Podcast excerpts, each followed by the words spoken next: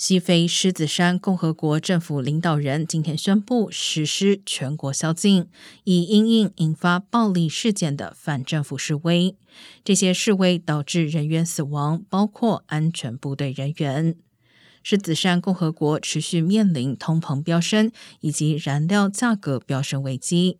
根据世界银行，狮子山共和国约八百万人口中有超过一半生活在贫穷线以下，人民早就感到不满。如今，基本生活物资价格飙涨，加剧了民众的沮丧。